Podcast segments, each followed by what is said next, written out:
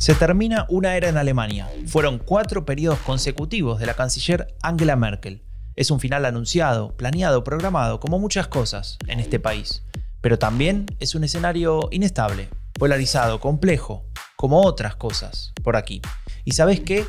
Esa es una combinación genial, o al menos a Raúl Gil y a mí nos encanta porque nos permite hablar de una de las cosas que más nos divierte, la política. Y en este podcast vamos a hacer lo que hacemos desde hace casi una década con Raúl. Hablar, analizar, discutir sobre política alemana, pero en español.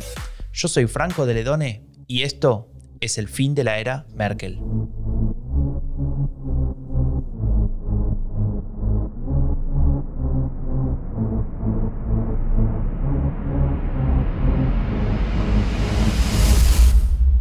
Bienvenidas, bienvenidos al episodio 34 de El fin de la era Merkel, un podcast producido por Rombo Podcast con la colaboración de Agenda Pública. Y acá estamos de vuelta. ¿Qué tal, Raúl? ¿Cómo andas? Pues muy bien, Franco. Hoy estoy muy emocionado, la verdad, porque le dan la primera dosis de la vacuna a mi madre en España. Qué bueno. Y eso significa dos cosas, ¿no? Una es alivio con, mayúsculas, cuando tenga las dos dosis, claro, y pase un tiempo estas recomendaciones que, sabemos ¿no? de las vacunas. Y otra, Franco, muy importante, es que puede venir a vernos a Berlín con una maleta llena de anchoas. muy importante, ¿no? Está bien, se te ve contento por eso, feliz, sí, emocionado. y por eso, y también que hay elecciones, Franco, lo sabías, ¿no? Eh, bueno, las de Sachsen-Anhalt, ¿no? En el este de Alemania, eh, pero en junio, falta un poquito, pero bueno, es casi un mes lo que falta. Y es interesante porque salió una encuesta esta semana de intención de voto. Eh, la CDU está primera, el partido de, de la canciller, Em, que actualmente gobierna ahí, junto con otros partidos, bueno, después hablamos de eso, pero em, está muy cerca a la ultraderecha. 24% AFT tienen intención de voto, lo cual nos hace dudar bastante de si este partido sigue siendo un partido de toda Alemania o un partido del este, ¿no? Así que bueno, me interesa mucho ver qué va a pasar con estas elecciones porque es un poco, me parece, el termómetro para ver dónde está la ultraderecha ubicada. Ahora, Franco, que te lanzas, que, no, que hay, elecciones este martes. Este martes, Franco, el 4 de mayo. En, el martes ¿Pero en, qué en qué Bundesland? No, no, en el Bundesland de la Comunidad de Madrid. Ah. En Madrid, donde, como sabes, yo viví cuatro años antes de volver a, Berlín por amor populista. Y bueno, en, esas eh, ha pasado todo en la campaña, de todo. Y por su repercusión en la política nacional son casi unas generales, Franco, ¿no? Y aprovechando que el Manzanares pasa por Madrid, se me había ocurrido que podíamos hacer algo de lo que en algunas ocasiones hemos hablado aquí, ¿no? Una comparación entre los partidos en Alemania y España, ¿no? Eh, uno de cada tres oyentes del fin de la que nos escuchan desde mi país, buena parte de los hispanohablantes que, se conectan desde Alemania, que lidera el ranking con el 40% de los oyentes, son también españoles y creo que les puede interesar, ¿no? ¿Qué te parece? Sí, me, me parece un, buen juego, creo que también a la gente de Latinoamérica le puede interesar, incluso cada uno podría pensar, bueno, cómo comparar estos partidos con los de su propio país, aunque claramente son sistemas políticos diferentes, a veces cuesta un poco más, pero se puede hacer. Y también me haces acordar que eh, en eleccionesenalemania.com, que bueno, es un blog que ya tiene, va a cumplir ocho años, o ya cumplió ocho años, eh, ahí podés encontrar una, hay una sección dedicada a partidos políticos, donde muy corto, digamos, se explica qué son esos partidos, cuando nacieron. Bueno, la info general me parece que, que es interesante al que quiera saber un poquito más y después sí hay hay eh, posts referidos a, cada uno de los partidos, bueno, a lo largo del tiempo. Hablamos de diferentes momentos, así que bueno, eh, después les ponemos el link acá en, la descripción del episodio. Bueno, es que, Franco, la documentación que tienes en esa web es increíble, ¿no? Deberían hacerte un reconocimiento de la Landeszentrale für politische Bildung, porque los hispanohablantes en Alemania, la verdad, que cuentan con una herramienta espectacular para entender mejor la política alemana y animarse a participar en ella también, ¿no? Sí, bueno, es un poco desde el principio el objetivo, ¿no? Difundir la política alemana en español, lo que hacemos en este podcast, pero empezó como, como blog, si querés, en algún momento, y empoderar a la gente para que, bueno, tenga ganas de participar, de saber más. Eh, muchas veces nos pasa, o a todos nos ha pasado en algún momento, en que estamos fuera de nuestro país y leemos más los diarios de nuestro país que, que lo que mm. pasa en el país propio, ¿no? Y a veces el por un lado el idioma puede ser una barrera o el hecho mismo de no conocer quién es quién, cuáles son los partidos, etc. Y este es un poco el intento para, para tener esas herramientas, ¿no? Genial, bueno, este es el objetivo del podcast también, además de entretener. Y hoy creo que vamos a entretener mucho con el juego que hemos planteado. Y para jugar, Franco, eh, hemos invitado a algunas personas que saben mucho sobre partidos en Alemania y en España, ¿no? Dos de ellas son grandes amigas del fin de Lara Merkel y han aparecido por aquí ya para dar muestras de su sabiduría. Me refiero a Carmen Viñas, corresponsal de la cadena SER en Alemania, y Andreu Jerez, periodista que trabaja para diferentes medios, entre ellos el periódico Cataluña, además de autor del título de este podcast, ¿no? Es experto en naming político, el amigo Andreu. Un grande Andreu.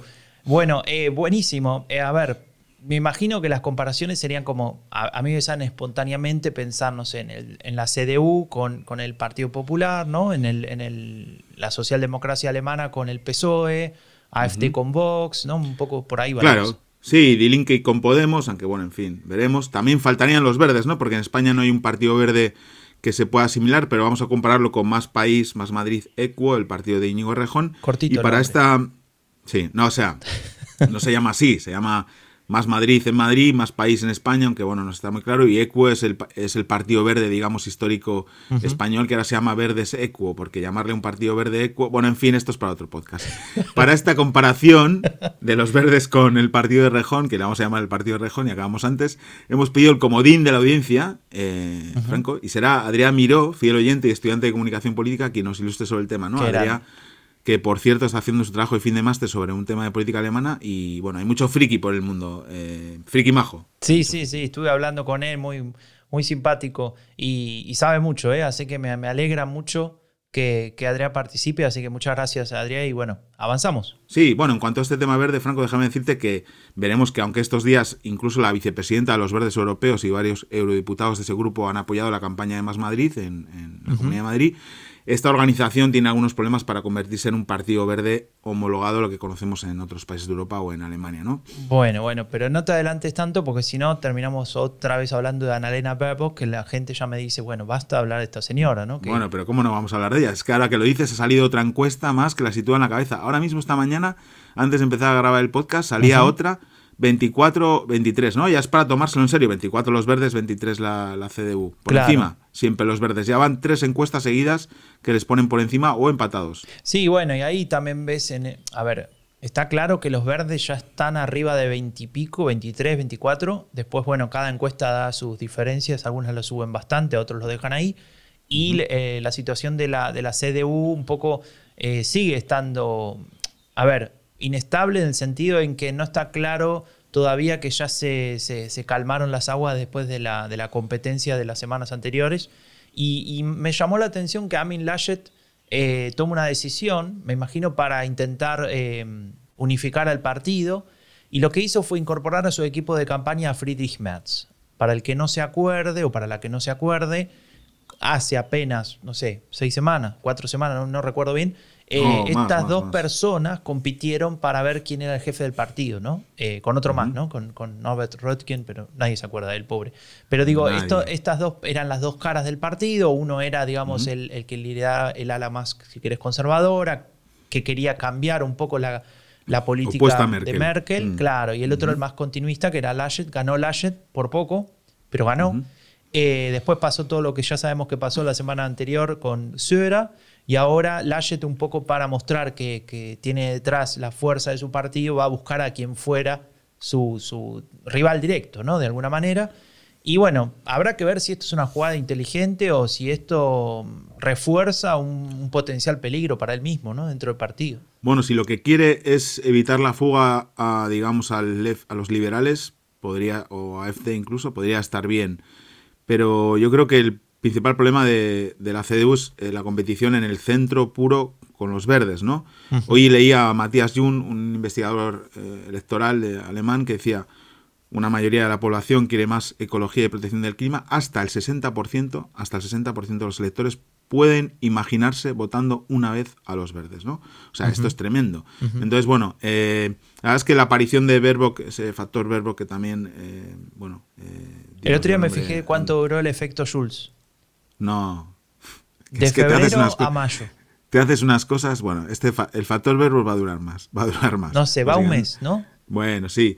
Eh, todos están intentando combatirla y la están intentando combatirla más, ¿no? El otro día vi que la líder de, del SPD, Saskia Esken, bueno, líder por decir algo, dirigente, ¿no? Presidenta, copresidenta del SPD, decía que la irrupción de Annalena Baerbock se parecía a la de Macron y Sebastián Kurz, precisamente dos personas que presiden sus países. Gracias, gracias a Esken por poner a la altura de, Macron y Sebastián Kurz a Annalena Baerbock y que todo el mundo se la imagine más todavía como canciller. De verdad, ¿quién asesora a esta gente, Franco? Bueno, en fin. Capaz que quería eh, decir algo. El otro día lo pensé, ¿no? Cuando leí eso, que, te lo mandé, y pensaba capaz que quiso decir otra cosa más, mucho más fuerte, no sé, como que Baerbock tiene un discurso populista parecido al de un partido de ese, de ese corte, como, y alguien le dijo, no, decía algo más moderado, y bueno, eligieron a Kurz porque tiene mala imagen un poco en Alemania, ¿no? Pero en realidad eh, el efecto final es el que vos decís, y decís muchas veces cuando hablamos en general de campañas, eh, si todos le apuntan a un candidato, en este caso a una candidata, bueno, algo bien estará haciendo esa candidata porque tiene la centralidad todos hablan de ella, ¿no? Y eso para alguien que está construyendo todavía, porque es, digamos la verdad, todavía no, eh, no tiene ese aura de, eh, la, digamos, la, providencia, ¿no? Que va a venir acá a Alemania y va a ganar. No lo tiene, claramente, aunque está mucho mejor que antes, pero en esa construcción de la candidata que finalmente puede encarnar el, este espíritu de cambio de época, eh, bueno, le ayudan bastante sus competidores. Capaz que es una ayuda pactada indirecta que no sabemos, ¿no?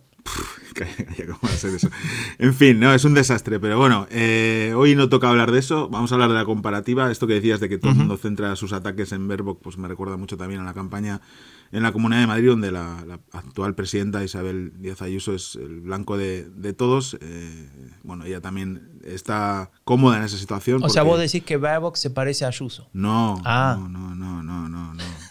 Quítame esa imagen de ahí, por favor. En fin, eh, nada que ver, nada que ver eh, en, muchas, en muchas cosas, ¿no? Personal y políticamente. Em, pero bueno, hablamos de, hacemos el tema del juego este. Empecemos, dale. venga. ¿Con quién empezamos? Eh, pues si quieres empezamos por la CDU y el PP, para la que contamos con la aportación de, Carmen Miñas. ¿La escuchamos? Carmen. Dale, la escuchamos. Son partidos muy diferentes, podría decirse que incluso desde la cuna, por estilo, ideología y práctica. Una gran diferencia le imprimen sus líderes. Mientras Angela Merkel es una política madura, con una gran carrera profesional y en lo público eh, siempre escucha y nunca habla mal del adversario, Pablo Casado es un político profesional sin otro oficio conocido, al que no le duelen prendas caer en insultos hacia políticos de otros partidos. Mientras la CDU tiene una gran cultura de pactos de gobierno, el PP no ha empezado a fraguarlos hasta esta última legislatura el asedio alemana sorprende la incapacidad de los populares españoles de alcanzar una coalición con el Partido Socialista, por ejemplo, o con otros partidos. Su actitud frente a la ultraderecha es abismal. La CDU rechaza claramente gobernar con su ayuda, no quiere saber nada de ellos, es una línea roja que aún no ha traspasado, aunque eso le supone muchos problemas a la hora de formar gobierno en los Lenda. En algunas de sus políticas tampoco coinciden, como en la inmigración. Merkel accedió a acoger en 2015 a casi un millón de inmigrantes, aunque luego es cierto que volvió a planteamientos más restrictivos, mientras que el PP eh, se negó, por ejemplo, a que el barco Aquarius, con 141 inmigrantes, llegase a aguas españolas. En derechos sociales, la CDU ha adoptado políticas consideradas socialdemócratas, como por ejemplo el salario mínimo o el matrimonio homosexual, donde se dio libertad de voto a los diputados. Y en cuanto a política económica, ambos eh, tienen bastantes puntos en común, diría, como la austeridad, los recortes, aunque quizá Casado tiene un perfil más liberal. Bueno, escuchábamos a Carmen Viñas y, y me queda claro muchas cosas, ¿no? Es súper interesante lo que plantea y me hace pensar, un poco para introducir la cuestión, en una cuestión histórica, ¿no? Digamos, si, si uno piensa en eh, cómo surge el Partido Popular, que tiene eh, raíces franquistas, de hecho hay varios miembros de, aquel partido pre-Partido Popular que, que, estaban en aquel régimen del dictador Franco, y en el caso de la CDU, eh, los líderes, las primeras personas que, digamos, de, de diferentes partidos políticos que se juntan para armar la Unión Demócrata Cristiana, son personas que al contrario eran perseguidos por la dictadura, por el nacionalsocialismo. Eh, por ejemplo, Konrad Adenauer, ¿no? por nombrar a uno que termina siendo el primer canciller de la República Federal. Entonces, como que en ese origen ya se ven esas diferencias fuertes de agenda. Te diría que después, bueno, ahora, tantos años después, eh, me llama la atención con, qué claridad Carmen nos las, las explica, ¿no? No, el, audio de Carmen es espectacular. Eh, por comentar alguna cosa sobre lo que ella dice, obviamente el nacimiento del Partido Popular y el nacimiento de la CDU tienen mucho que ver en cómo son ahora mismo los dos partidos y cómo se han ido comportando, ¿no? O sea, eh, Alianza Popular, que es el partido del que, bueno, fue un cambio de nombre básicamente, ¿no? Eh, se pasó de Alianza Popular al Partido Popular en el 89, que es cuando el Partido Popular nace, justo cuando en Alemania caía el muro, ¿no? Pero Alianza Popular, como has dicho, eh, fue, fue, fundado por antiguos jerarcas franquistas, ¿no? Bueno, este, Manuel Fraga, perdón, iba a decir Aznar, Manuel Fraga, que fue ministro de Franco, y bueno, su objetivo era entonces aglutinar a las distintas familias del régimen franquista. Esto le ha impedido eh, hacer muchas cosas que las derechas eh, de, Europa han hecho, ¿no? Por ejemplo, la, la CDU, ¿no? Tener una idea de la memoria eh, pues muy diferente ¿no? a, la que, a la que tiene el Partido Popular, que se ha negado en muchas ocasiones a, condenar el, régimen franquista y que, y que siempre se pone de lado ¿no? cuando se, se habla de eso. Obviamente, eh, pues la CDU nació de otra cosa, es verdad que luego sí que atrajo a a, bueno, a otros eh, perfiles, digamos, que podrían haber sido menos beligerantes o incluso a seguidores del, régimen nazi, pero no, no era, era una minoría, ¿no? Y obviamente eh, la CDU nació contra el, el, nazismo y además, bueno, hay que decir que las potencias aliadas entre la CDU y el SPD eligieron a la CDU porque, digamos, el SPD eh, no estaba claro que, mm, que, fuera a estar muy en contra del comunismo, ¿no? En ese momento y era la CDU más moderada y Alianza Popular y luego el Partido Popular nacieron de del, franquismo, ¿no? Entonces esto, eh, y luego, claro, para mí la, gran diferencia entre la CDU y el PP actual son sus dos, eh, digamos, sus dos figuras, sus, dos dirigentes, ¿no? Hasta ahora, hasta hace un poco, bueno, Merkel sigue siendo la canciller, aunque ya no es la del partido, ¿no? Entre Merkel y, Casado, ¿no? Poniéndoles juntos, pues eh, es obvio, no hay ningún feeling además entre ellos, como puede haber entre otros dirigentes del Partido Popular Europeo, ¿no? Y luego el tema del rechazo a la ultraderecha. ¿no? El Partido Popular eh, no tiene ningún problema en pactar con la, con la ultraderecha, en acordar para llegar a, gobiernos. Y la CDU sí. También hay que decir que en, España no hay tradición de que, por ejemplo, si el Partido Popular es el más votado, el PSOE apoye su gobierno de alguna manera para que no tenga que pactar con la ultraderecha. ¿no? eso es algo que no solo es culpa del Partido Popular, sino también del clima político español y del PSOE. ¿no? Me, llamaba la atención lo, eh, lo, que mencionaba Carmen también de temas de agenda. ¿no? Ella puso el énfasis en tema migración, refugiados, ¿no? con, con, con políticas bastante divergentes entre, si comparamos, digo, lo que decidía Merkel y lo que proponía, en este caso, el Partido Popular, porque no estaba en el gobierno. También es cierto, para, para ser completamente justo, que ciertos sectores muy conservadores, minoritarios en este momento en la CDU, eh, sí que tenían posturas más antimigrante, ¿no? Digamos, el PH Unión, cuando vemos una formación como esa, bueno, casi que se parece a AFT. Ahora, em, el partido claramente lo maneja Merkel, lo, dirige desde arriba con las posibles voces ahí que puedan discutirle algo. En principio, eh, la marca de Merkel está clara en estos años y me parece que es bastante diferente eh, la postura en, muchos temas en relación al Partido Popular. Capaz que cuando estaba Mariano Rajoy con el tema europeo, ¿no? La austeridad, qué sé yo, era diferente. No sé vos cómo lo ves. Sí, bueno, aparte, eh, Franco, aquí tienen que ver también en la manera de pactar, ¿no? Y la capacidad de pactar. La CDU ha asumido una agenda socialdemócrata porque ha gobernado muchos años con los socialdemócratas y le ha ido bien.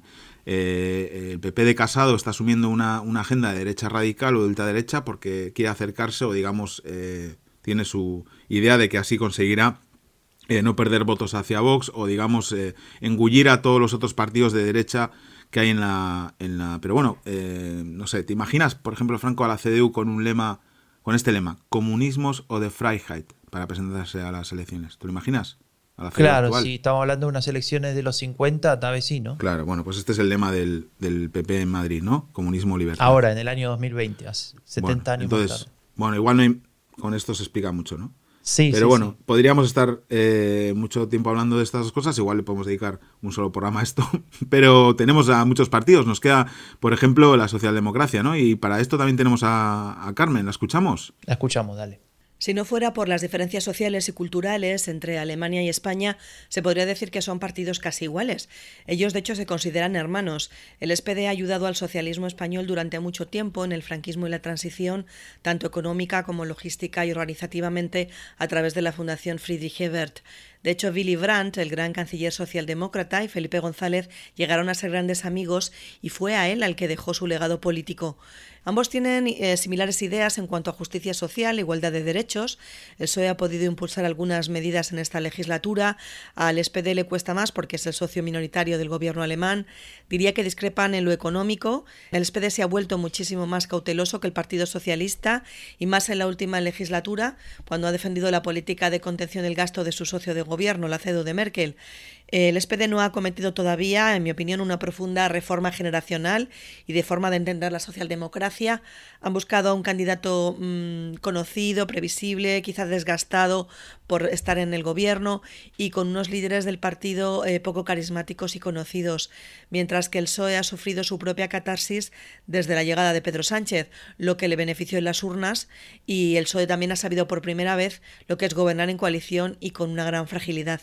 Bueno, espectacular otra vez, ¿eh, Carmen? Em, esto que comentaba al principio me recordaba mucho al, libro este del amigo alemán que hemos hablado alguna vez, de Antonio Muñoz Sánchez, que recomendamos siempre, que habla sobre cómo el SPD ayudó en la transición española al PSOE a montar toda su infraestructura eh, y, bueno, financieramente, a nivel de formación, a través de la, de la fundación del partido, ¿no? Y, bueno, esta amistad de Brandt y González me recuerda que Billy Brandt siempre se mantuvo eh, firme y, cuidó siempre de los valores socialdemócratas y de una forma de ver la política y, Felipe González digamos que no tanto, ¿no?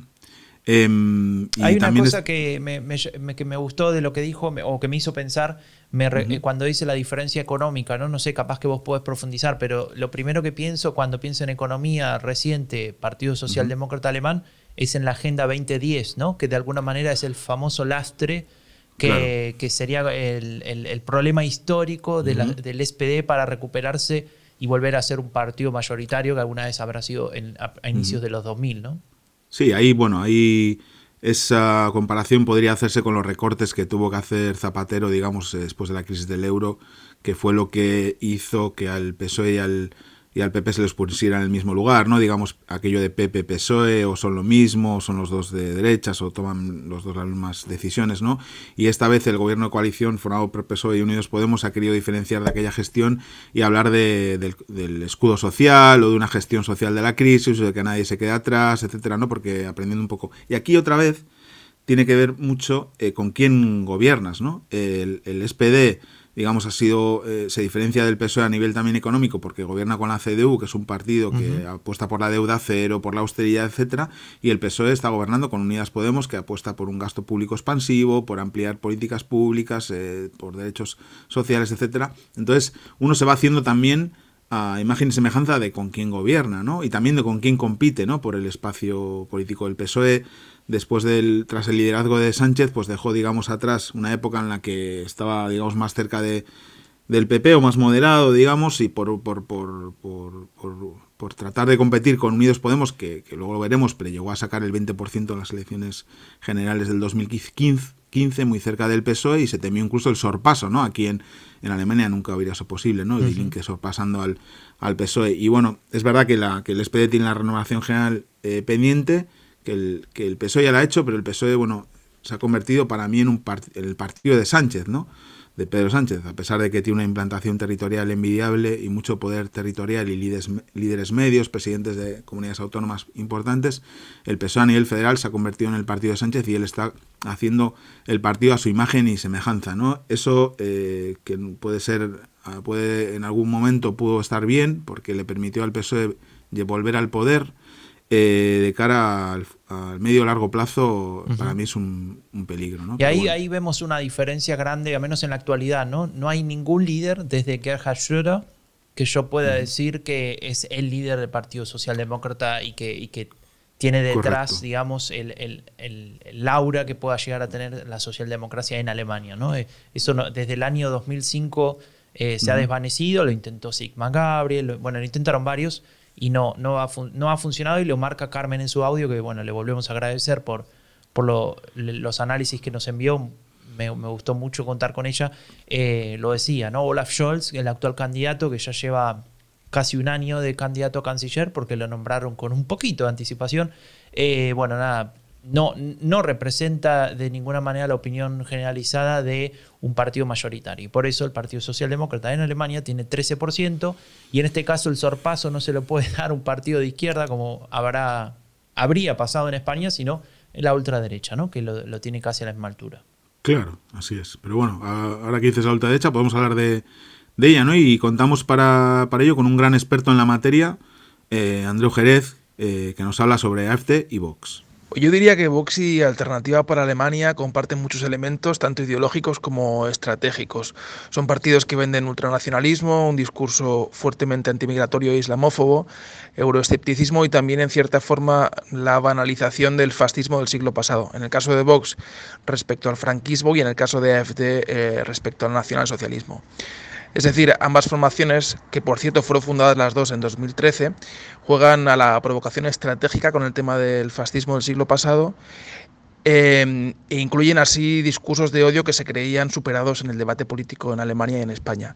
Hay, sin embargo, un elemento claramente diferenciador entre Vox y AFD, y es la cuestión de la unidad nacional, mientras que este último no parece, no, es un elemento que aparezca en el tablero político alemán, porque el país no presenta tensiones territoriales por el independentismo o el nacionalismo periférico. La defensa de la unidad nacional frente al independentismo catalano vasco es capital para entender la esencia política de Vox y también en parte su éxito electoral. En Alemania, mientras tanto, AfD incluso defiende la descentralización federal para atacar actualmente al gobierno de Angela Merkel, que ha recortado las competencias de los estados federados en la eh, lucha contra la pandemia, por ejemplo. Por tanto, ese es un elemento claramente diferenciador. Bueno, eh, déjame decir algo que me, gustó. En, a ver, hay muchas cosas para decir y gracias, Andreu, espectacular la comparación.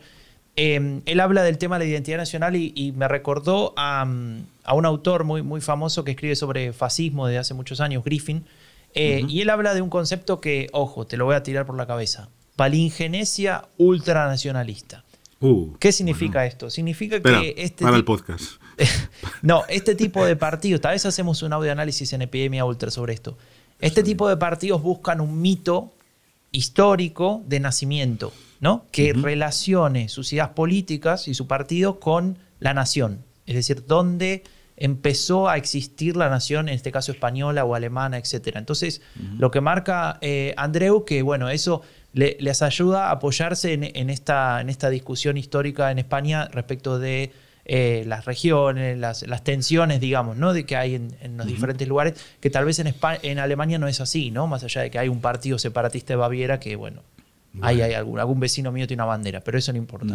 Eh, entonces, me parece que para, para, esta comparación es interesante que, como coincido con Andreu, acá no, no existe esta situación de Alemania unida y hay que, hay que mantenerla en ese sentido, pero sí existe la reunificación, ¿no? Sí existe el este y el oeste y esta idea de que al este lo oprimieron de determinada manera. Eh, que puede ser cierto, digo, ¿no? Pero digo, eh, utilizado políticamente en este caso como necesitamos terminar de completar esa reunificación porque nos, nos han perjudicado, etc. Y ahí ves algo que venimos marcando desde hace mucho tiempo y los que nos siguen lo saben.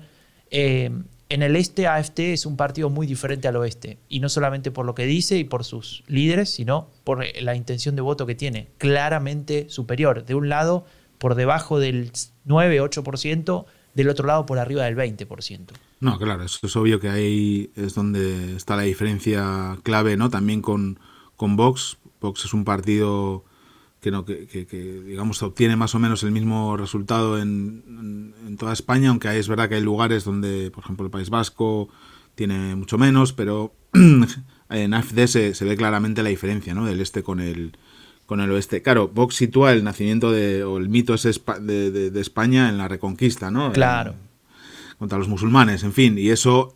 Eh, ¿Y sabes dónde lo también... pone AFT para, para terminar de cerrar? Porque si no parece como que lo pone en la RDA. No, AFT cuando habla del este no habla de la RDA o de la, digamos, de, la herencia comunista, habla de Prusia. Claro, de Prusia. No, es, mm. es una cosa todavía más allá en el tiempo y que tiene que ver con, los, con las raíces familiares de los líderes de esa parte del partido. Björn Höcke o Alexander Gauland son personas que tienen sus eh, antepasados allá en Prusia, ¿no? La vieja Prusia que hoy es territorio polaco o ruso, ¿no? Claro. Bueno, pero eso les permite también hablar de esa, del problema en el este y a, Vox le permite hablar o, hablar en los términos que habla de la migración, ¿no? la migración que llega a España, el tema de los musulmanes, etcétera. Pero bueno, quería explicarte, pues si no has seguido bien la, que seguro que no, porque no tienes tiempo, la campaña en, en Madrid, pues Vox en esta campaña ha amenazado con deportar a un ciudadano español por ser negro y candidato de Podemos. Se ha negado a condenar la amenaza recibida por el candidato de Podemos, un sobre con, cuatro balas que, recibió dirigidas a él, su pareja y sus padres, un tema serio. Y ha usado el mismo mensaje que el NPD, que es un partido neonazi alemán, mintiendo y criminalizando a menores extranjeros sin, sin padres, ¿no? diciendo como que una abuela cobra una pensión de 400 y estos menores eh, reciben mucho dinero, etcétera, ¿no? Y bueno, muchos dicen que está obligado a extremarse más porque el discurso del PP de Madrid, Ayuso, ya está bastante extremado, pero yo creo sinceramente que ese es su hábitat natural, Franco, y que están haciendo muchos méritos para empezar a ser considerados un partido de extrema derecha y no de derecha radical. Igual esto es motivo de una larga discusión, pero bueno, ¿cómo lo ves así a primer... Sí, sí, bueno, esa, esa comparación la, vi y es bastante fuerte, ¿no? Porque es clarísima la de, la de me refiero al, al NPD, que en algún momento usó un cartel muy parecido, ¿no? Esto de eh, de hacer este tipo de comparaciones absolutamente manipuladas que, son muy fáciles de creer, ¿no? Porque si uno está enojado y tiene ganas de, encontrar evidencia para ese enojo o justificación, bueno, nuestro sesgo de confirmación nos ayuda y, bueno, en este caso eh, entiende muy bien cómo funciona la comunicación política, ¿no? Y, dónde está el impacto eh, más importante. Me parece, además de eso, relevante esta, pregunta que haces, ¿no? Porque nosotros en, Epidemia Ultra siempre hablamos de esta diferenciación conceptual que me parece que, es prioritaria y que todo el mundo la debería conocer, más que nada hoy en día, ¿no? que tenemos estos partidos entre extrema derecha y derecha radical, pero está claro que es una diferencia que se puede discutir ¿no? en cada caso, porque claro, cada caso o cada contexto te aporta variables que tal vez no se pueden aplicar en otro lugar. Pero sí que si uno tiene en cuenta que la diferencia entre estas dos nomenclaturas es em, defender abiertamente eh, un sistema que reemplace a la democracia, bueno, hay algunos elementos del Estado de Derecho y de los valores democráticos que acá están siendo claramente amenazados.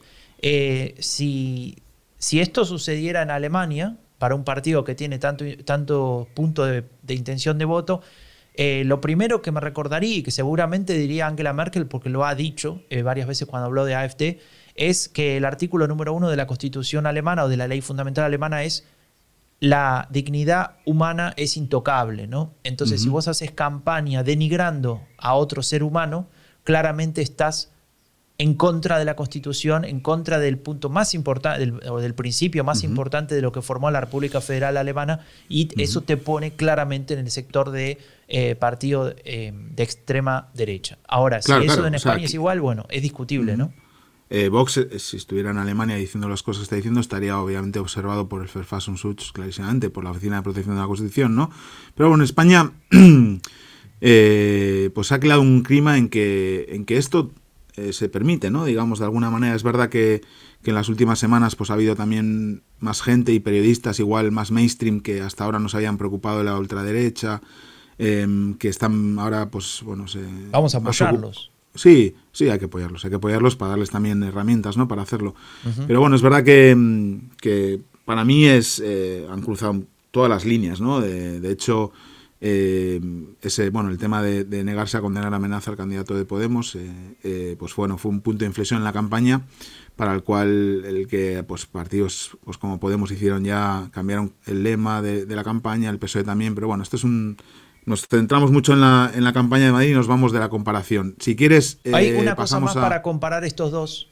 simplemente otro elemento que, que, en el que estaba pensando a nivel europeo eh, son un poco diferentes. Es decir, AFT está más en la línea de lo que sería el sector de em, identidad y democracia, que es este, este grupo liderado por Le Pen, For Builders, Salvini también está ahí. Creo que Salvini es la cabeza porque era el que en la última elección sacó más votos, eh, o más bancas, mejor dicho.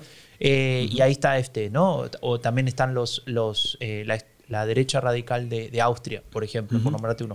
Ahora, em, Vox está en el, en el grupo de los reformistas europeos, ¿no? Digamos, con los polacos, eh, en algún punto mucho más cercano a lo que sería eh, Orbán de, Hungría, y también muy cercano a eh, Giorgia Meloni, ¿no? Que sería como el nacional conservadurismo italiano.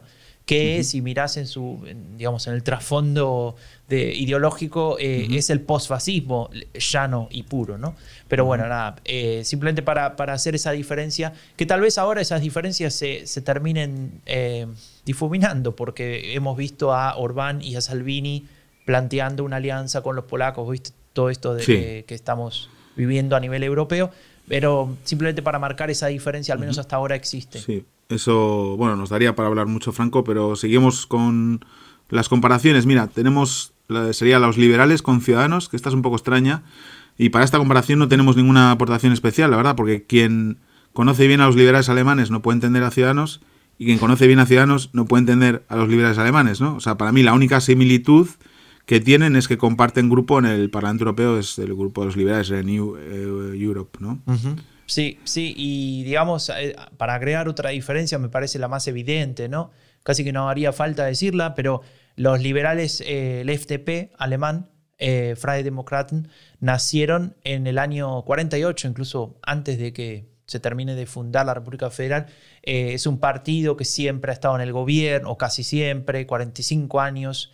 Eh, formando parte de diferentes coaliciones, coalicionando em, muchas veces con el partido de la Unión Demócrata Cristiana, otras veces menos, pero hubo varios años en los que estuvieron aliados a la socialdemocracia. Eh, y en ese sentido, bueno, claramente tienen una posición em, a ver, cuando un partido está tanto, tanto tiempo en el, en el gobierno, entiende de responsabilidad política, ¿no? Entiende de qué se puede hacer, qué no se puede hacer, y de cómo construir poder y de cómo construir consensos para, para avanzar en diferentes temas, ¿no? Y en ese sentido me parece que, que está claro que, que el, esa historia del FTP lo pone en lugar muy diferente a un partido que nació hace poquito, ¿no? Sí, Ciudadanos nace en 2006 con un partido catalán primero, que es donde empieza a tener algo de presencia y obtener representación en el Parlamento. Y luego su expansión a, nivel nacional comienza tras la irrupción de Podemos, ¿eh? o sea, que como como reacción del espacio de la derecha a la aparición de ese movimiento. ¿no? Son las élites del país, digamos, las que asustadas por la aparición de la nueva política y las nuevas ideas que encarnaba Podemos, deciden apoyar esta operación similar en el, en el lado derecho, ¿no? para compensar y mantener, digamos, un orden. ¿no? Y bueno, tras un acercamiento al, al PSOE de, Pedro Sánchez, que dio como lugar el famoso pacto de los abrazos en, en 2016, con el que Sánchez intentó una investidura de, de manera fallida, el Partido Naranja eh, pues viró claramente a la derecha señalando al, al PP como socio principal y casi único y aceptando también, que esto es algo que obviamente les diferencia de los liberales, aunque está el ejemplo de Turingen como excepción confirma la regla, aceptando también el concurso de la ultraderecha de Vox para formar gobiernos municipales y, autonómicos tras las elecciones de 2019, ¿no?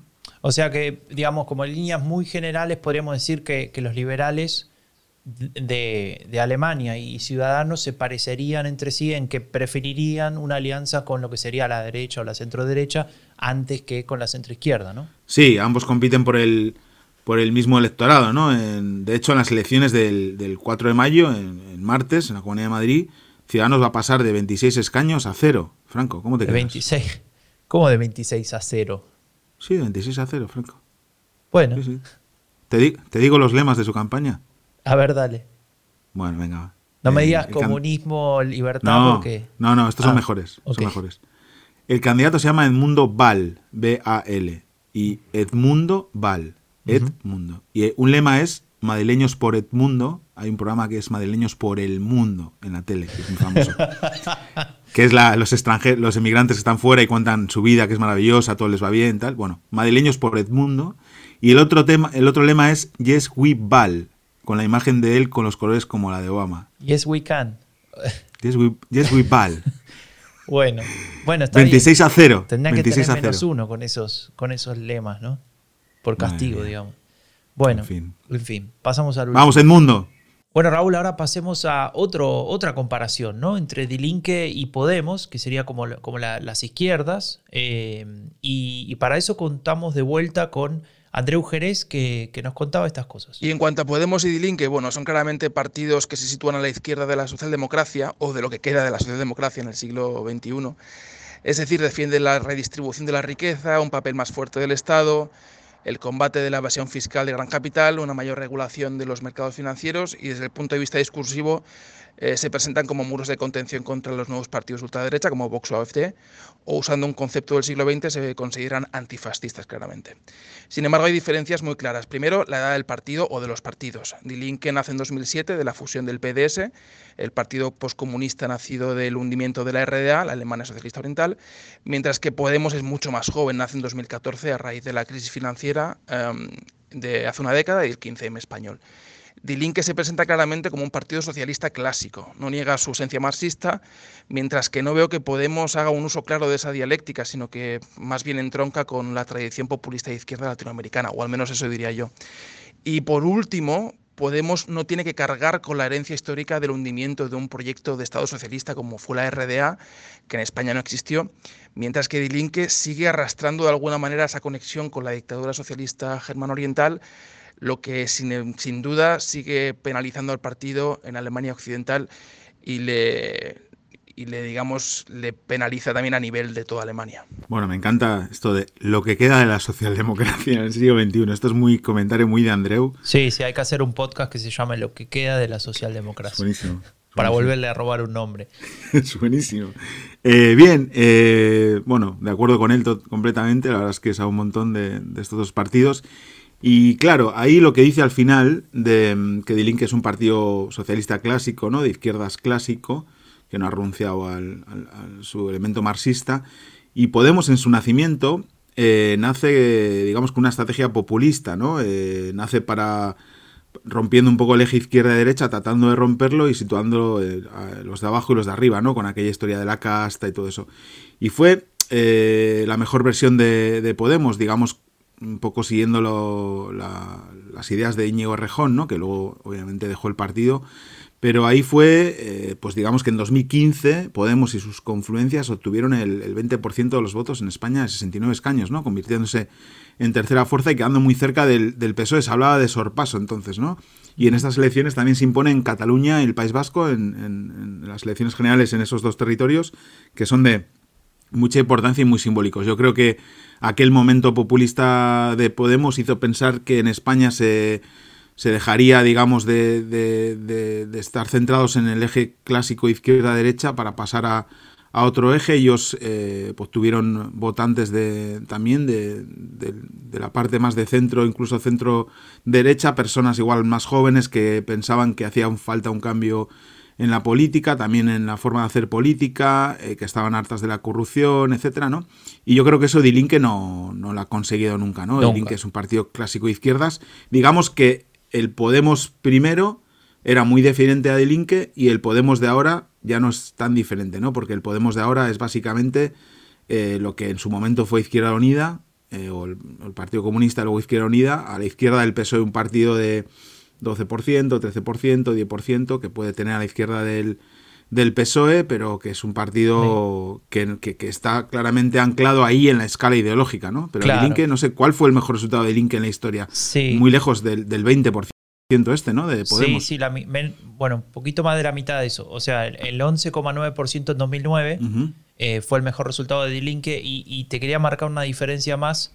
Eh, bueno, primero al igual que cuando comparamos los, partidos liberales, uno es muy nuevo, otro es bastante viejo, si es que tomás la herencia, si querés, eh, digamos, el comunismo, la red, etcétera, y si lo tomás de, después de eso, bueno, a partir de la reunificación aparece el PDS, que luego se unifica con una parte que se fue de, la socialdemocracia y arman lo que sería D-Link a partir de 2007. Pero básicamente desde la reunificación existe, entonces ahí también hay una diferencia de tiempo. Y otra diferencia importante que es muy, muy nueva, y es que eh, Podemos eh, logró formar parte de un gobierno a nivel federal, cosa que Dilinque nunca ha logrado y que es algo que posiblemente falte muchísimo tiempo para que pase algo así, porque eh, sigue habiendo, digamos, una negativa muy grande en, el espacio político alemán a aceptar a Die como, como un partido, digamos, que, que, pueda formar parte del espectro político eh, y que en el sentido de formar gobierno, ¿no? ser parte de un gobierno. Al menos a nivel federal. A nivel regional ha pasado, de hecho, hasta em, dirigen un,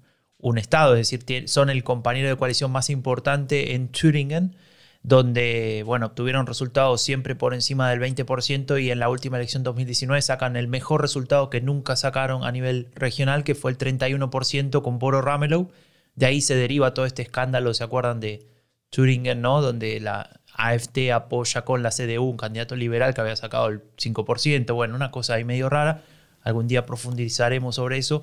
Y em, la otra cuestión que a mí me llama la atención, que tal vez viene por, no sé, porque el partido, el partido tiene toda esa, esa herencia que mencionábamos antes, pero es un, el D-Link es un partido que como mínimo tiene 10 facciones dentro del partido, ¿no? Que van. Más facciones que afiliados.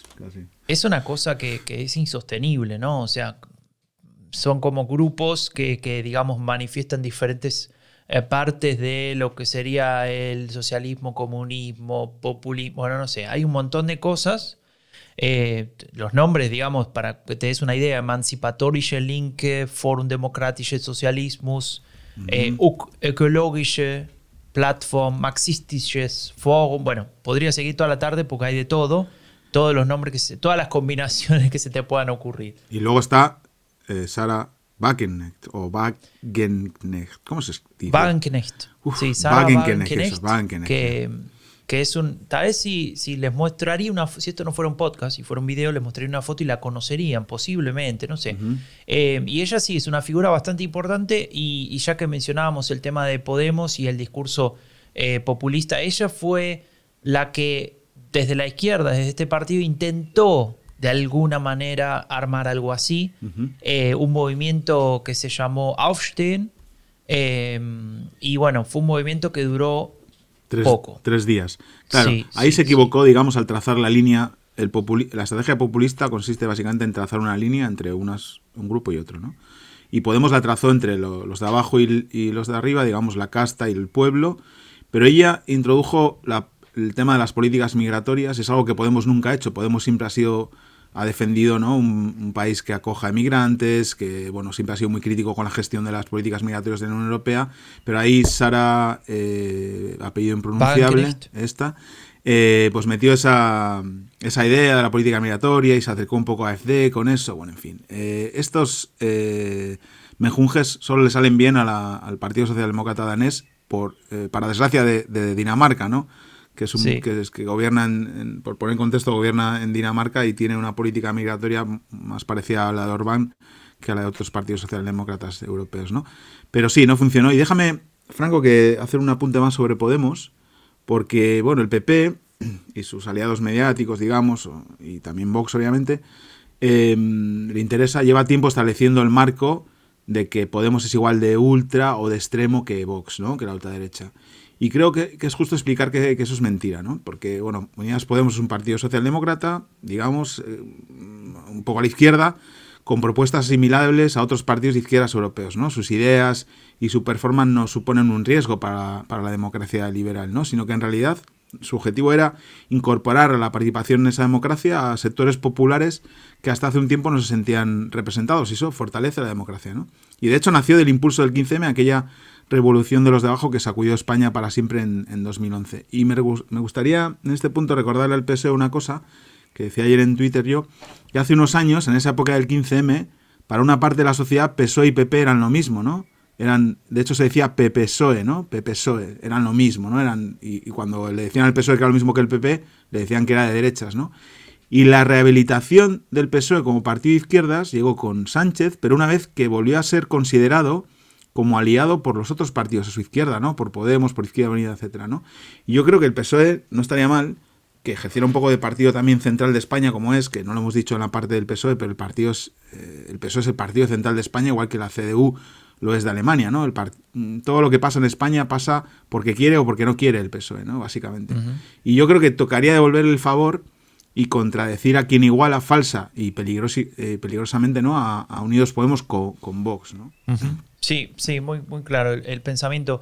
Pero para que podamos terminar con esta comparación, Raúl, nos queda un partido, que justamente es el partido eh, que está más en boga en Alemania, el, partido ahí hype que todo el mundo quiere tener una, entrevista con Annalena Baerbock, cosa que nosotros eh, nos vamos a, a, poner a trabajar para conseguir y posiblemente fracasemos en el intento. Pero eh, tenemos a los verdes, entonces yo te pregunto a vos como, como gran experto y conocer de la política española, ¿qué partido es equiparable y comparable con los verdes de Alemania. Bueno, en España. Sí, lo hemos dejado para el final porque es la comparación más difícil, ¿no? Porque en España ni hay, por ahora, ni nunca ha habido hasta ahora un partido verde asimilable al alemán, ¿no? Con el impacto en la política alemana y la fuerza, sobre todo actual, que tienen los verdes en, este país, ¿no? Eh, sí, hay, hay un intento, ¿no? El partido de Rejón, este partido eh, que se llama Más País, Más España, más, no, más, Madrid. Bueno, son muchos nombres, estamos recorriendo, son 12 partidos que estamos sí, más, más Madrid en Madrid, así nació, luego le llamaron Más País para presentarse en las elecciones generales, y dentro de ellos, con coalición está Equo, que aunque tenga un nombre raro, es el Partido Verde se supone español, aunque nunca ha tenido, digamos, gran presencia. ¿no? Si tiene algún eurodiputado, bueno, ahí está Marchesi, ¿no? que es un eurodiputado de los verdes españoles en, el Parlamento Europeo. También está, así conocida Isabel eh, Inés Sabanés, perdón, eh, pero no es. nadie dice voto a los verdes en, en España, ¿no? Y bueno, tiene eh, este partido de Rejón, digamos, tiene algunas dificultades para consolidarse como una fuerza verde homologable a la de otros países de Europa, porque los verdes más fuertes en Europa, y lo hemos visto, no tienen competidores en sus temas, ¿no? Eh, no tienen, eh, son los, los que hablan más y mejor del tema de la crisis climática, del ecologismo, etcétera, y además trascienden el electorado de izquierda, ¿no? Porque los verdes no son un partido de izquierdas en Alemania, los verdes les votan eh, principalmente las familias de clase media o clase media alta con, mucha formación y con, buenos recursos. ¿no? Y en España hay competencia en esos temas. Eh, el PSOE con la ministra de Transición Ecológica, Teresa Rivera, es un buen ejemplo. Y el origen de Más País, Más Madrid, eh, como una decisión de Unidas Podemos, digamos, desde, desde el ámbito de la izquierda, dificulta esa transversalidad, ¿no? Se les sigue diciendo que son de izquierdas, comunistas, no sé qué, toda esta historia. Es verdad que están haciendo un montón de, de esfuerzos, eh, para ello, pero bueno, de la competencia se puede solucionar mostrando más ambición y audiencia que el gobierno de España, que esto es fácil porque en la oposición uno siempre puede ir más lejos, y la transversalidad ya lo están haciendo, ¿no? Hablando de problemas que afectan a la mayoría de políticas públicas para resolverlos, en lugar de centrarse, digamos, en las identidades clásicas, ¿no? Entonces, bueno, tienen este ejemplo de la semana de cuatro días, que, bueno, es una propuesta que, mejora la salud de, las personas, eh, eh, también el tema de la de la protección del clima, porque hay menos desplazamientos, etcétera, y también esto que están hablando de la salud mental, ¿no? Pero bueno, veamos qué nos cuenta la audiencia. Pero déjame, déjame marcarte una cosa, estos dos temas que mencionás, que, que casi como, como a nivel, digamos, de, consecuencia positiva de una semana de cuatro días sería la protección del clima porque hay menos desplazamiento y menos emociones y todo lo que eso eh, digamos, conlleva es de alguna manera una presentación eh, diferente a la que podrían hacer los verdes del tema, donde, como escuchamos el otro día a Annalena Baerbock en su discurso, todo se estructura a partir de la protección del clima. Correcto. Es decir, la protección del clima y del medio ambiente es la base para después desarrollar toda la agenda, que ya sea económica, social, bueno, etcétera, etcétera. Pero digamos, la estructura básica es la protección del clima y a, partirse, a partir de ahí todos los argumentos de alguna manera se, se, desarrollan ¿no? a partir de eso. Esa es la diferencia. Eh, eso es una matriz de, decisión, el clima es la matriz principal y en el caso de, del partido de Rejón es una variable dentro de la decisión. Digamos, el clima es una hay una diferencia importante. Claro. Me refiero a qué tipo de público te escucha si lo planteas de, de, esas dos diferentes maneras. Claro, yo te diría así rápidamente, que tiene más sentido plantearlo como una variable. Pero en Alemania hay otro contexto, que es que lo veíamos eh, antes. El 60%, de, o sea, que decir, la mayoría de, la, de, las personas en Alemania están, eh, quieren que haya más eh, protección de, del medio ambiente y que apuestan por un, movimiento ecológico, digamos, dentro del, del, gobierno. Y en España, digamos, no está tan, tan, tan profundamente en el pensamiento de los españoles ese tema, ¿no? bueno, acá la, socialización, te diría, eh, política barra social, tiene un componente muy importante, el, medio, el tema del cuidado del medio ambiente. O sea, eh, mis hijas que están en edad escolar en la primaria, eh, tienen muchos trabajos prácticos, mucho, digamos, aprenden muchas cosas en función de temas relacionados con el medio ambiente, de protección del medio ambiente, de, qué es justo o injusto para cuidar la naturaleza, etcétera, para aprender cosas, no sé, los verbos, los pronombres, no sé, lo que sea.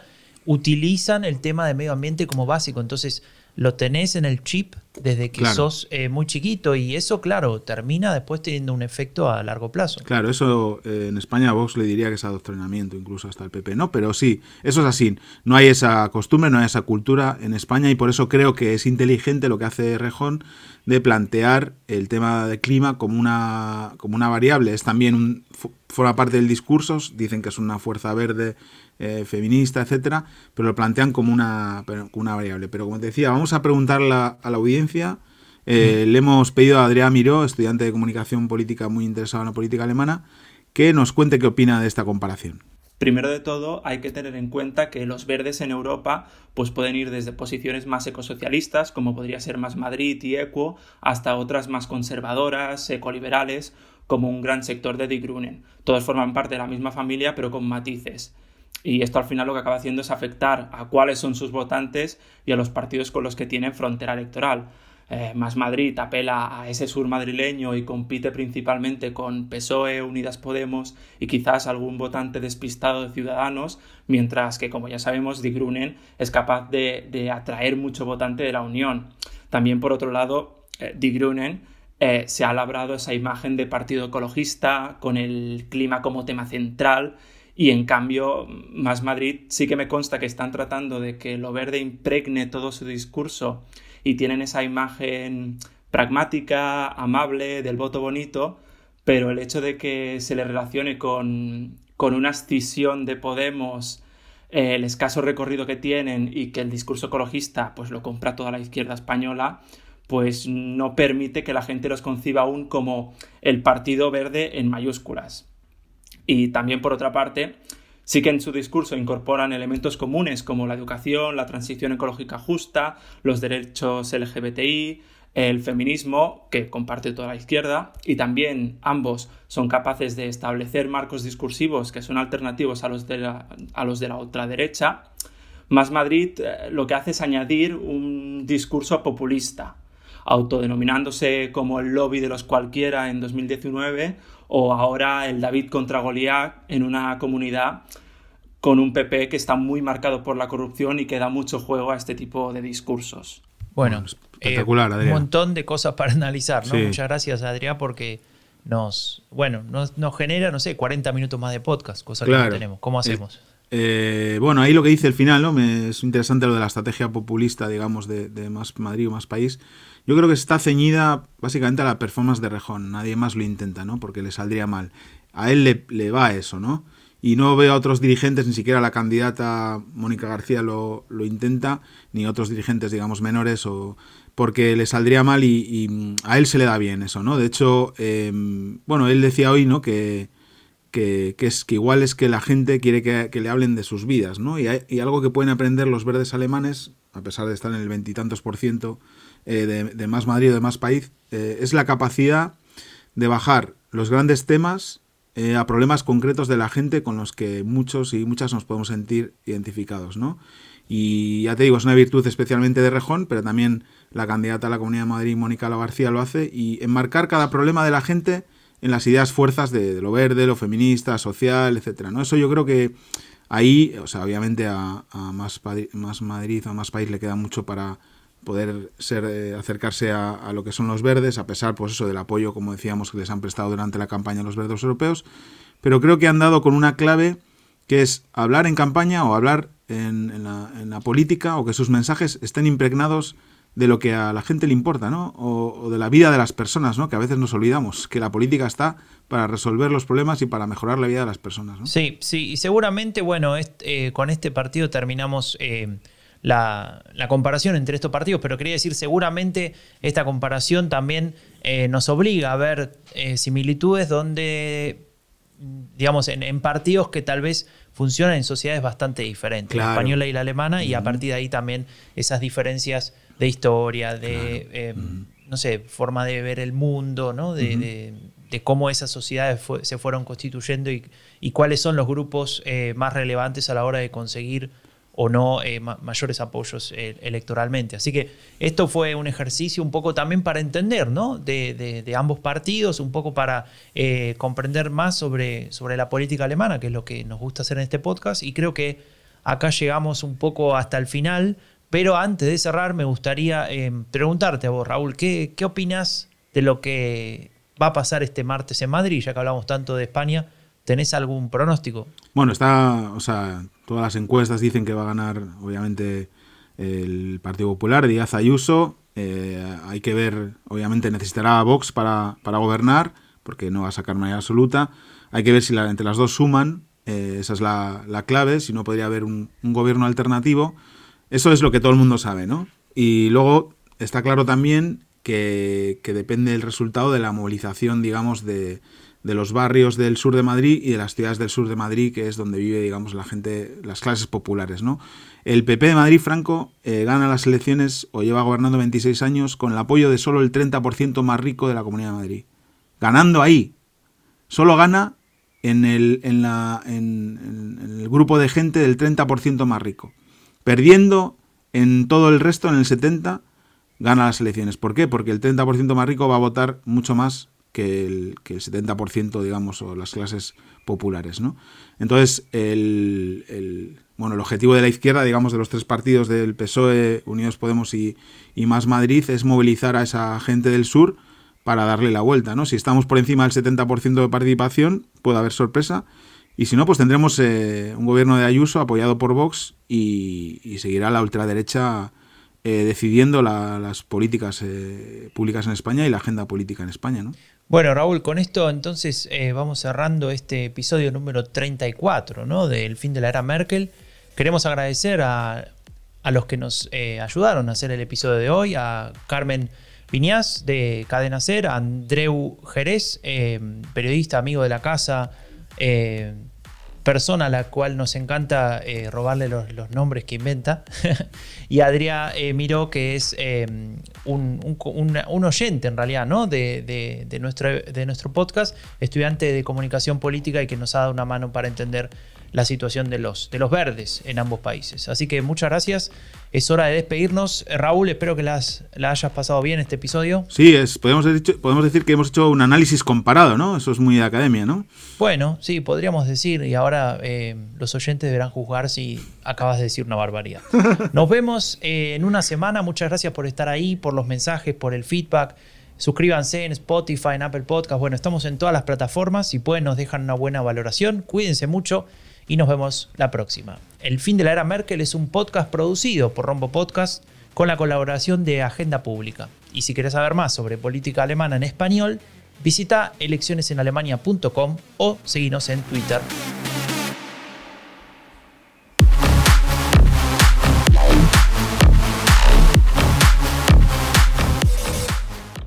Raúl. Sí, Franco, dime. Me acaban de avisar mis contactos que la presidenta de la Comisión, eh, Ursula von der Leyen, de la Unión Europea, se reunió y habló con Annalena Baerbock. Sí, sí, de hecho lo ha publicado en Twitter, ha dicho Spanen de discusión, o sea, una buenísima discusión con Annalena Baerbock sobre los próximos pasos en el European Green Deal eh, los avances con la campaña de vacunación y las nuevas relaciones diplomáticas con el presidente de Estados Unidos, Joe Biden. O sea, haciendo campaña por Annalena Baerbock hasta una dirigente de la CDU. Todo bien, gracias. Bueno, hasta la próxima, Raúl. Chao.